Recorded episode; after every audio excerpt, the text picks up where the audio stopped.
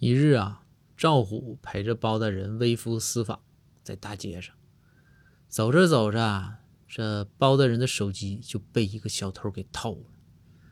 赵虎看见了，赵虎说：“大人怎么办？”包大人说：“赶快给我追呀！”赵虎说：“好。”赵虎就开始追这小偷。这小偷也能跑啊，这跑啊跑，跑了好长时间。赵虎心想：“你说包大人那个手机我也知道，那是老年机，那就是再买一个也花不了几两银子。这你说追这个小偷，这给我累的。”赵虎多少有点怨气，但是呢，有包大人要追，他能不追吗？那赵虎呢就必须拼尽全力呀。这小偷呢，刚开始跑的挺起劲儿，后来又一想，哎呀，算了，一个一个没几两银子的手机，对吧？我也当然我确实也跑不动了。于是啊，跪在地上就伏法。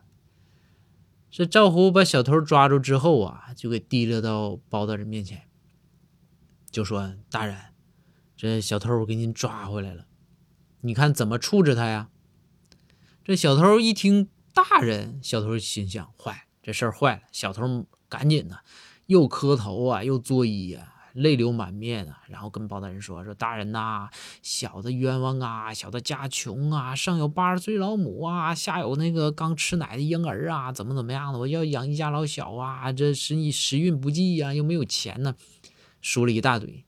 包大人说：“啊，说没事儿，没事儿，没事儿。说这多大的事儿？